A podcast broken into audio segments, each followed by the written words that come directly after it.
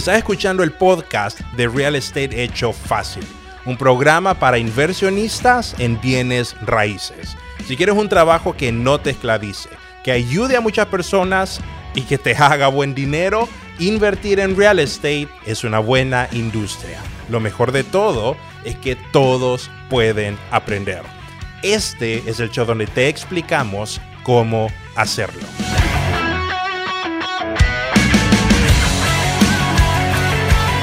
Desde que ya estamos en vivo, bienvenidos al programa de Real Estate Hecho Fácil, donde le ayudamos a la comunidad latina en Estados Unidos a que tengan un buen futuro y que tengan una forma de dejarle un buen patrimonio a sus hijos por medio de real estate. Eh, bienvenido a los miembros que están viendo este programa en vivo. Les recuerdo que si ustedes son miembros de Real Estate Hecho Fácil, pueden hacer sus preguntas aquí en vivo y se las podemos responder o nos pueden mandar las preguntas por texto o por la página de Facebook y nosotros podemos responder sus preguntas. Así que muy feliz, estoy hoy con uh, Tony Contreras. Tony, ¿cómo estás? Todo bien, todo bien, gracias. Gracias por la invitación. Excelente, excelente. Y, y Marlon, qué bueno tenerte siempre. Sí, bueno, acá eh, nosotros hemos tirado la casa por la ventana teniendo a Tony acá con nosotros. Bienvenido, Tony. Eh, gracias, por la disposición que, que, mostraste cuando te hice la llamada telefónica y te dije, Tony, necesitas acompañarnos en, en el vivo que vamos a tener acerca de, eh, del tema, un tema muy importante que vamos a hablar hoy. Es cierto, muy importante. En Dallas no sé si obviamente ustedes lo han notado, pero para la gente tal vez que esté viendo este video y no vive en la ciudad, las construcciones nuevas han explotado en Dallas exageradamente en los últimos que cinco años, ¿verdad? Sí, más o menos aproximadamente. Sí. Y el ah. último año más todavía. El último año más todavía. Y eh, pues como todos sabemos, ¿verdad? Eh, se mueven casi dos mil personas al día de otros estados a vivir a, a Texas y lo que es el triángulo entre eh, Houston y Dallas es el triángulo que más crecimiento hay. Y como la demanda está muy alta, pues eh, hemos visto los precios de las propiedades ya existentes que se incrementan debido a que hay poca disponibilidad de propiedades. poco inventario. Eh, poco inventario. La gente me dice a veces, ¿por qué las propiedades que ya están construidas, que ya tienen muchos años, están muy caras. Vinieron a suplir el, el shortage, la, falta de propiedades de construcciones nuevas por la cadena de suministro. La pandemia vino a, molestar lo que es la cadena de suministro de la madera, herramientas, eh, bueno, materiales de techo y todas esas cosas. Hoy eh, eh, creo que si en una casa nueva eh, le pones ventanas que no puedes encontrar fácilmente en el mercado local, te tarda como seis meses en que te llegue. Así que hoy vamos a hablar sobre eso, vamos a hablar sobre construcciones nuevas, cómo hacer casas. Así es. Y por eso hemos traído a Tony, porque Tony es un developer, es alguien, es alguien que le gusta construir casas y ha construido. ¿Cuántas casas has, eh, has construido, construiste en, el, en, lo que fue el 2021, Tony? El 2021, este año, llevamos aproximadamente unas 10 casas. Ok, este unas 10 casas. Sí, este año. Ok. Y pregunta, ¿siempre ese ha sido tu enfoque o empezaste en algo y después cambiaste tu enfoque a construir casas nuevas? ¿O cómo se, cómo, qué, hace Tony el día de hoy? ¿Cuál es su balance? Sí, empezamos, empezamos haciendo uh, fix and flip, como dicen, o remodelaciones, comprando casas y remodelando. Así fue que comenzamos, pero como hablaba Marlon, a veces la, la demanda o la falta de inventario de propiedades, pues también nos llevó a a, construir casas nuevas porque no había mucha, mucha propiedad para comprar y no quería estar parado, entonces fue una manera también que comenzamos a hacer construcciones nuevas. Y yo creo que es la, también algo que, me gusta, que me apasiona. Para los que nos están escuchando, eh, Tony es hondureño, es hondureño, ¿verdad? Él tiene junto con su esposa, eh, que es una profesional de bienes raíces también, eh, una compañía que se llama Eleven One Homes. ¿Verdad? Ya eh, quiero que nos cuente de dónde sacaron ese nombre, Tony. ¿Verdad? Y yo creo, sí, yo creo ese nombre pues salió de, de, creo, el corazón de mi esposa. Ella fue la que, la que agarró el nombre y dijo, vamos a poner Eleven One Homes. Y este, creo que, bueno, referente a eso, dijo que era Hebreos 11.1 para los que quieran buscarlo y qué es lo que mira, que miren qué dice ahí, entonces es por eso. Está bien, pues una tarea para ellos, ¿verdad? Sí. Eh, Tony y su esposa eh, Elizabeth, eh, pues es una, ah, son los dueños de la compañía Eleven One Homes, que se dedica a, a, son builders y se dedican a construir casas nuevas. ¿En qué áreas ustedes se enfocan a construir casas, Tony? Ahorita, este, pues creo que uh, un poquito afuera de las áreas rurales. Comenzamos construyendo en Dallas, Mesquite y aquí en el, Metroplex, pero este, siempre no buscando la facilidad, sino buscando algo que sea un poquito más rápido la construcción. Empezamos a buscar un poquito afuera de las, de las áreas rurales. Entonces ahí estamos construyendo un poquito afuera, tal vez 45 minutos fuera de Dallas. Estamos ahí este, construyendo ahorita. Porque es más un poquito más rápido el proceso de lo que es las ciudades. En Dallas creo que está tomando más o menos unos seis meses para poder agarrar un permiso de cuatro a seis meses. Entonces es un poquito tardado el, el proceso en las ciudades grandes entonces estamos buscando un poco ahorita las ciudades pequeñas, que es un poquito más, más fácil en el aspecto de permisos. La gente podría como asustarse, decir, ok, si no puedo construir casas en Dallas, en Mesquite, en Garland, no puedo.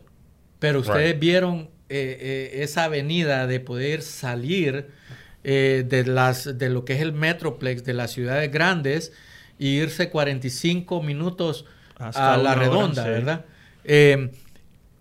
¿Cuáles son los retos que, que los llevó a ustedes a moverse de lugares? Por ejemplo, si hacían casas en Dallas, Garland o Mesquite. ¿Por qué se movieron a las ciudades como Greenville, que entiendo que ahí también hicieron, y, más allá de Greenville, ¿verdad? O al sur. Sí, también. Sí, al este. Sí, una de las razones es ah, lo que son los permisos, más que todo. Este, para poder dar un permiso en Dallas se requiere mucho tiempo y nosotros como inversionistas pues necesitamos estar moviendo lo que es el dinero más rápido, pero se puede hacer, pero es un poquito más tardado el proceso de lo que es en las ciudades grandes. sí. Tengo una, una, pregunta de uno de nuestros miembros que está viendo, miembros de Real Estate Hecho Fácil. Nos pregunta eh, Isaac, ¿cuáles son los mayores problemas al comenzar construir una casa nueva? Yo pienso que en todo lo que es, ah, yo creo que cualquier cosa que comenzamos siempre, siempre hay retos. Sí. Eh, yo pienso que el primer, ah, el, sería para mí es el dinero.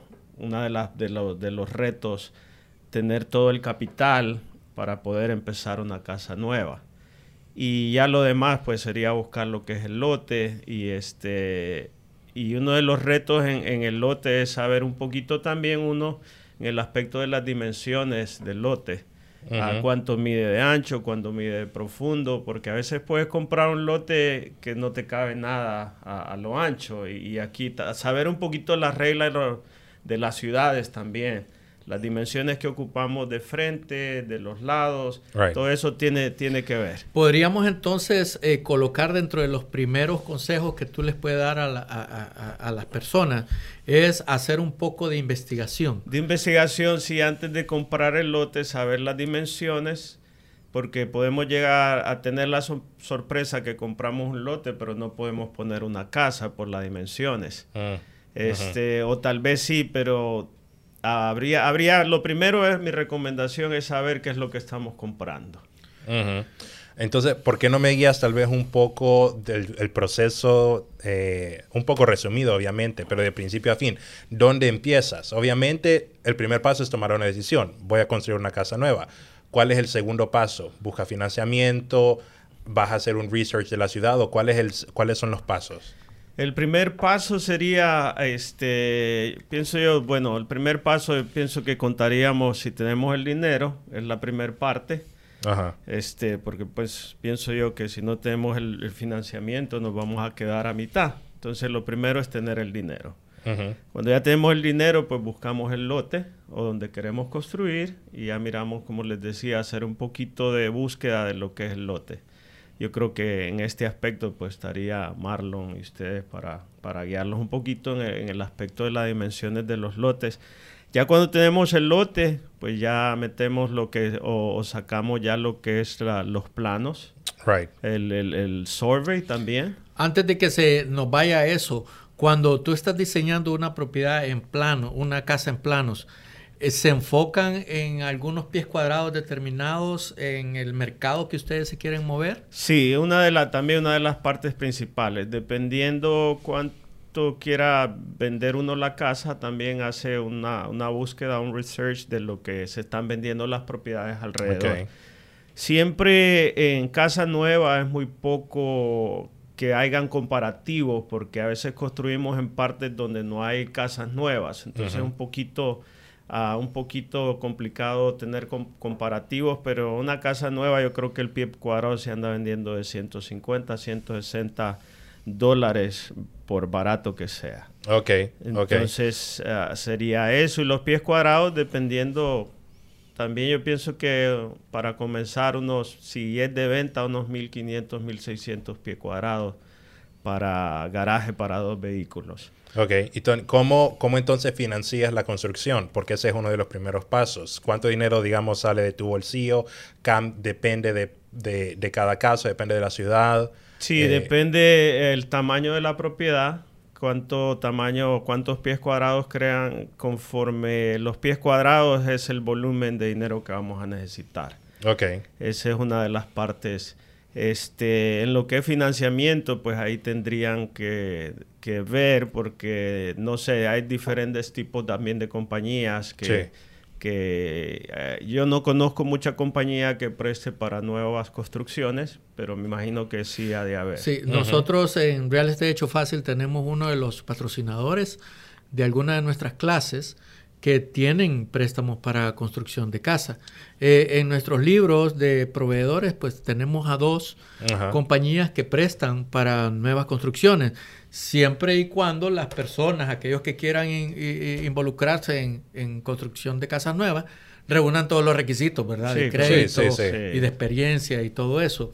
Eh, no, no me gustaría pasar a lo siguiente sin antes preguntarte cuán grande ha sido, eh, de qué tamaño ha sido la casa más pequeña que has construido y la más grande que has construido hasta el día de hoy. La más pequeña, 1600 pies, y la más grande, como 3800 pies cuadrados. Y cuando comparas esas dos construcciones, al final del día, ¿con cuál te quedas?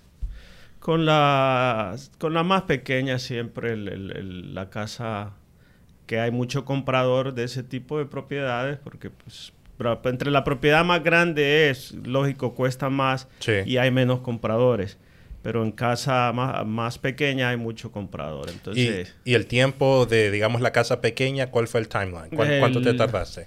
Eh, por lo general, yo siempre digo tres meses para alguien que puede comenzar. Ok, Ya para, bueno, ya en el caso de nosotros creo que dos meses. ok. Pero para alguien que está comenzando, tres, cuatro meses creo que es un buen periodo Sí. ah, en el O aprendizaje. sea que podríamos entonces- agregar nosotros ahí, Tony, que si se tardan más de cuatro meses, algo malo están haciendo. Sí, correcto. Sí, si Hmm. tenemos los, los recursos, si tenemos las finanzas, creo que no habría problema en construir una casa en, en tres meses. Ok, Sí, ya con todo el proceso desde que comienza uno, ya con los permisos en la mano, ah, teniendo ya los permisos, yo de ahí comienzo el proceso. Ya cuando tengo el permiso en la mano, Ahí ya empiezas a ahí contar. empiezo a contar porque como el permiso no depende de mí, entonces Correcto. no puedo contar yo con ese tiempo. Si ya cuando lo tengo en la mano el permiso ya depende de mí. Una vez que ya tienes los planos y el permiso, tu, tu, el- el- el- lo que te suplen los materiales, ¿trabajas con ellos antes de tener el permiso o una vez que ya tengas el permiso empiezas a ordenar los materiales? Yo normalmente siempre me gusta jugar, como decimos en Honduras, con el balón adelantado.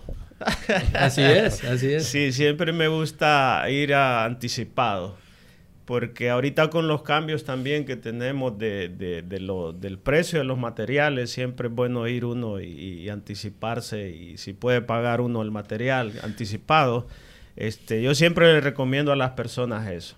Que, que, vayan bueno, cuando empezó la pandemia y empezó el, el, el suministro de madera, que empezó a subir y a subir y a subir. Y sabemos que hoy en día pues bajó, ¿verdad? Sí, sí. Pero me imagino que había un largo tiempo para estar esperando. Sí, normalmente también tenemos nosotros a los lugares donde, donde gracias a Dios no ha faltado el material, siempre hemos estado activos con el material.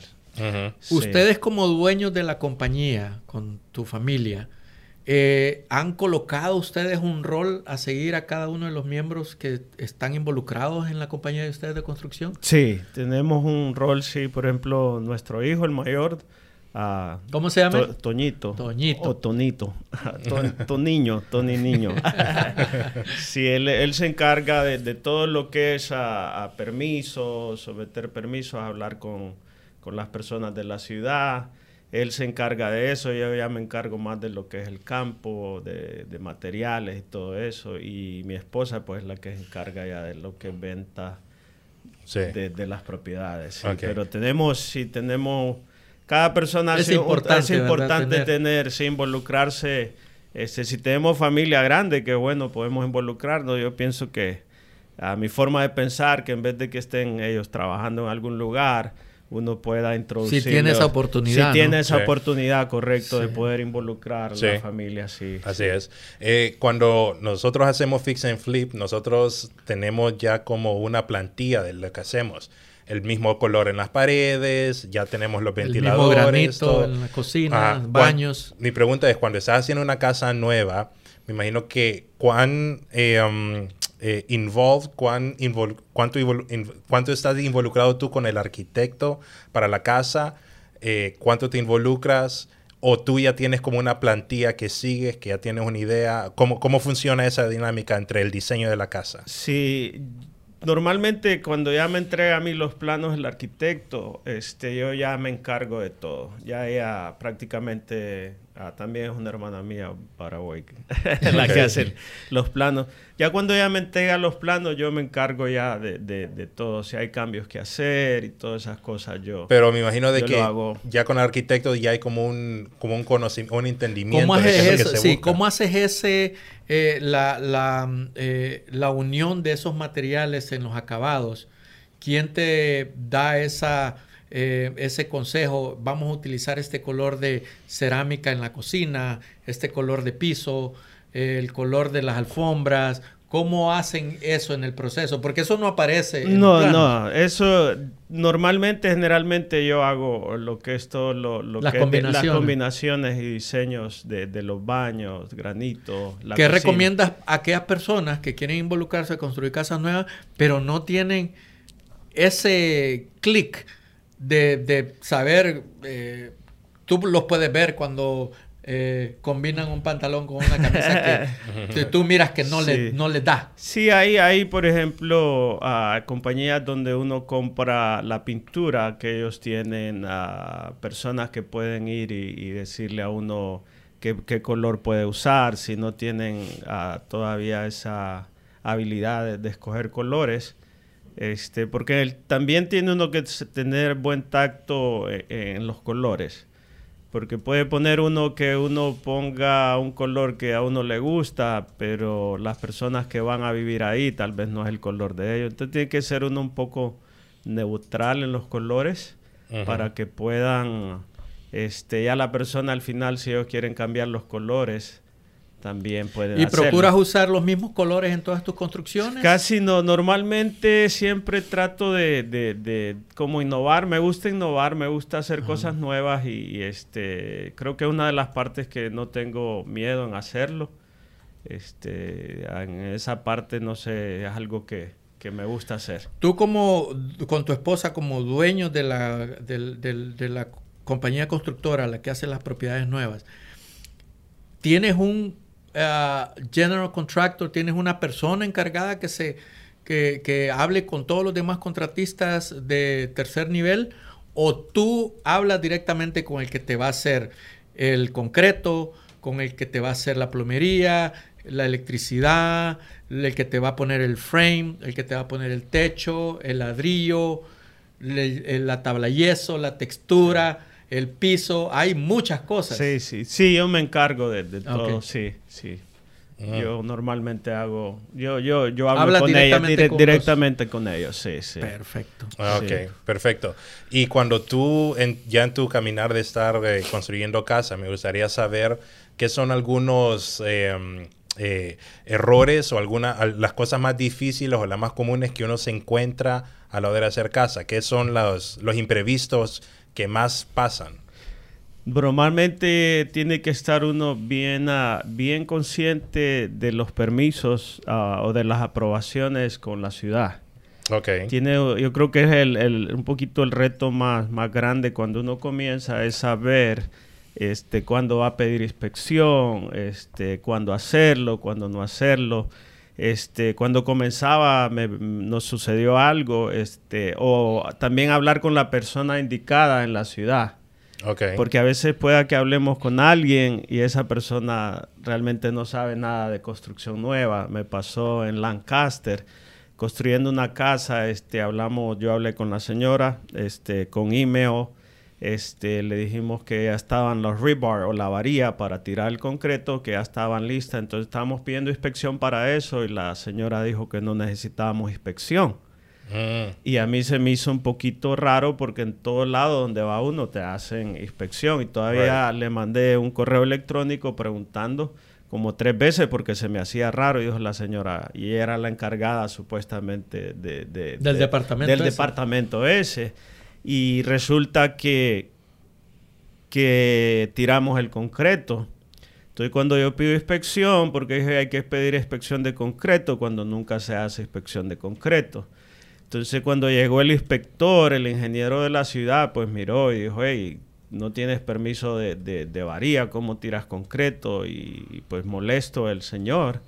Y iban a hacer que cambiar, tirar el concreto y volver a poner otro concreto y solo eso iba a costar como 25 mil dólares, por lo menos. Más, eran como unos 50 mil dólares pero uno siempre tiene que, yo siempre le tomo fotos a todos mis proyectos. Tengo, desde que comienza un proyecto le tomo fotos y este, al final el inspector dijo, si haces, si tienes fotos de la varilla y todo eso, me dice, te, te lo, y traes un, un, ingeniero que mire y que está bien, dice, te lo, te lo apruebo.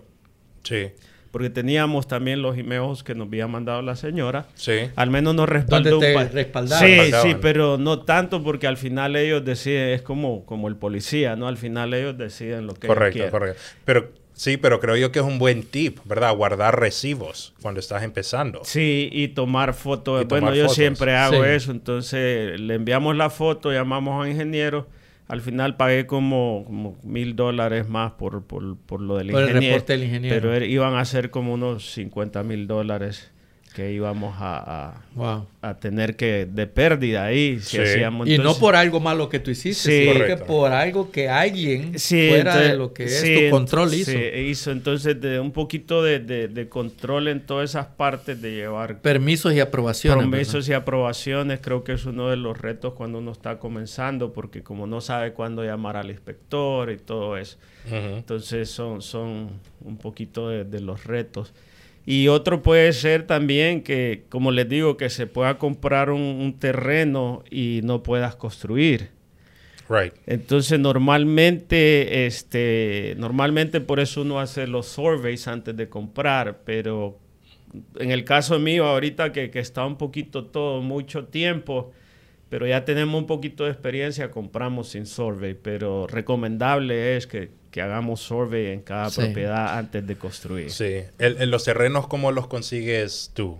Eh, ¿Lo haces por medio de un wholesaler? ¿Va dueño a dueño? ¿A través del sistema? sí, ah, normalmente a través del sistema, dueño a dueño y, a través de wholesalers también compramos, pero normal, la mayoría es de dueño a dueño, que vamos y y tocamos puertas y conseguimos lotes así. ¿Te ha tocado, les ha tocado construir a ustedes alguna propiedad sobre un slab existente? Sí, sí, también. ¿Es otro proceso en cuanto a los permisos? Sí, es diferente el proceso y antes, antes que no, pues no estábamos bien involucrados en nueva construcción, siempre buscábamos nosotros terrenos que, tuvieran slab, que tuvieran slab.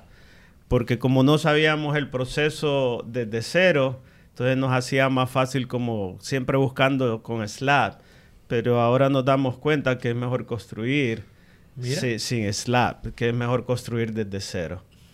¿Por qué? Este, porque suceden muchas cosas. También me sucedió, compré un slab en Mesquite y este hice la el, plomero se hizo cargo de de le llaman a esa plomería le llaman underneath o underground, la primer parte de la plomería, pero cuando compras el slab ya es de la segunda parte para arriba, entonces el plomero no tiene nada que ver con lo de abajo. Entonces él te dice, si sale algún leak o algo, yo no me hago responsable, yo me hago responsable del slab para arriba. Entonces eh, compramos esa, ese slab y resulta que cuando ya estábamos a punto de terminar la casa, que prendimos todas las llaves, salía agua por todos lados, de mm. abajo. Mm. Entonces nos dimos, empezamos a, a cavar abajo del slab y había como unos 5 o 6 problemas de, plomería. Y pues tocó cambiar todo, era entonces por eso desde ahí empezamos a ver que era más fácil construir desde cero que tener slab. Sí. Tony, ¿qué, cómo, ¿cómo tú este, aterrizas en el diseño de una casa cuando no hay comparables. Digamos, estás construyendo un lugar donde no hay comparables. ¿Cómo tú decides qué es lo que el mercado va a querer? ¿Es una ventaja o desventaja? Eh, para mí, para mí casi no lo miro como un problema porque yo siempre estoy basado cuánto voy a invertir en, en mi costo. Entonces, basado a mi costo, yo pongo precio a la casa. Y normalmente siempre tengo lo que quiero ganar. Un ejemplo, mi, cantidad de dinero que yo quiero, ya sé cuánto voy a, gastar, pero ya pongo y digo, bueno, voy a ganar esto. Y siempre sucede que te dan mucho más de lo que uno piensa que, entonces, pero siempre me gusta tener un poquito bajo el presupuesto de, de ganancia para pues a veces no, no llevarse la sorpresa a uno. Pero normalmente siempre ha sido más de lo que uno ¿Y te, te, las compran antes que la termines o no? Sí, normalmente casi siempre me sucede. Ok. Si antes de que ya empezó la, la, la, casa, casi las últimas casas que hemos vendido ya. Bueno, estuve viendo en el sistema y miré que tu esposa eh, enlistó propiedades con el frame, por ejemplo. Entonces, eso acelera tener el cliente listo. Sí. Eh, pero entonces tenés que esperar todo el proceso hasta terminar, pero ya tienes el cliente. Exactamente, sí. Y, en, ese, cuando uno ya tiene el cliente, hay personas que no les gusta ah, trabajar así porque hay muchos cambios en, en, el diseño al final. Pero uno especifica lo que puedes cambiar. Por ejemplo, cositas básicas, la pintura no es problema. Tú puedes dejar que las personas escojan la pintura, puedes dejar que escojan el granito, puedes dejar que escojan eh, el tallo o la cerámica, siempre en el precio que tú ya tienes. Sí, sí, en el tu precio, en tu precio, sí. Eh, tocando ese ejemplo, eh, nosotros representamos a compradores en nuestra compañía de, de brokerage. y cuando los representamos en casas nuevas, si mis clientes solicitan cambios en cuanto a los acabados, colores, tipos, diseños, no estructurales, sino que... Sí, en, cosmético. En cosmético. Si se pasan de 20 mil dólares en los cambios, le solicitan que depositen la diferencia. Por ejemplo, eh, ellos permiten hasta 20 mil dólares sin requerir ningún depósito adicional. Pero si mis clientes se pasan a 35 mil dólares, le solicitan la diferencia que serían 15 mil dólares más de depósito por si ellos se echan para atrás. Sí. ¿Tú no haces eso? No, no, no lo hago normalmente, pero sí, sí es buena idea también. Lo que sí hacemos es un, documento donde ah, especificamos los cambios que vamos a hacer y, firmamos lo, que vamos a hacer. Perfecto. Perfecto. Excelente. Tony, te voy a preguntar este, ¿por qué prefieres New Construction versus Fix and Flip? Sabiendo lo que sabes hoy, ¿qué errores hubieras evitado cuando, viniste, cuando venías empezando? y cómo financiaste tu primera casa de construcción.